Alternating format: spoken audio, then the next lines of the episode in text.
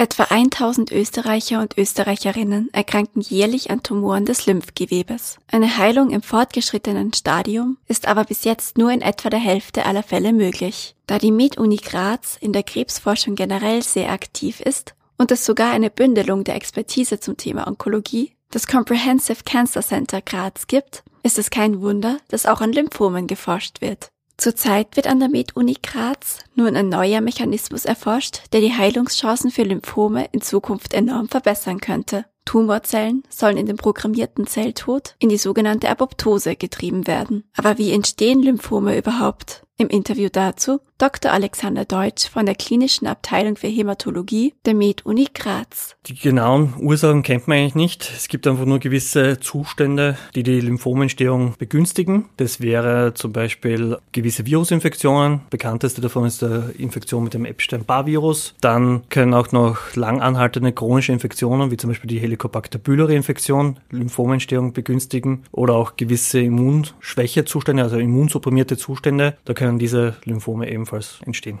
Die Wissenschaftler und Wissenschaftlerinnen der MedUni Graz konnten zeigen, dass während der Lymphomentstehung die Proteine NR4A1 und NR4A3 stark vermindert sind. Wenn diese Proteine vermindert sind, kann das zu einem aggressiveren Krankheitsverlauf führen. Schuld daran ist eine Abnahme der Apoptose, also des programmierten Zelltods in den Lymphomzellen. Durch den Gentransfer von NR4A1 oder NR4A3 in die Tumorzelle kann der programmierte Zelltod wieder ausgelöst werden. Darin könnte die Basis für eine zukünftige medikamentöse Therapie für Patienten und Patientinnen mit Lymphdrüsenkrebs liegen. Mit diesem Ansatz soll nun weiter geforscht werden, meint Deutsch. Weiter wollen wir, sind wir auch noch interessiert, einerseits daran, welche weiteren Gene das sie regulieren, also welche Regulatorfunktion das sie innehaben. Und dann gibt es noch einen Ansatz, dass es in den aggressiven Lymphomen sind genetische Veränderungen identifiziert und äh, es sind so ungefähr 50 bis 60 Gene häufig mutiert und wir wollen schauen, ob dieser NRF4 und NRF3-Verlust eventuell mit diesen genetischen Veränderungen assoziiert sind und diese, ob der NRF1 und NRF3-Verlust durch diese Mutationen sozusagen bedingt ist.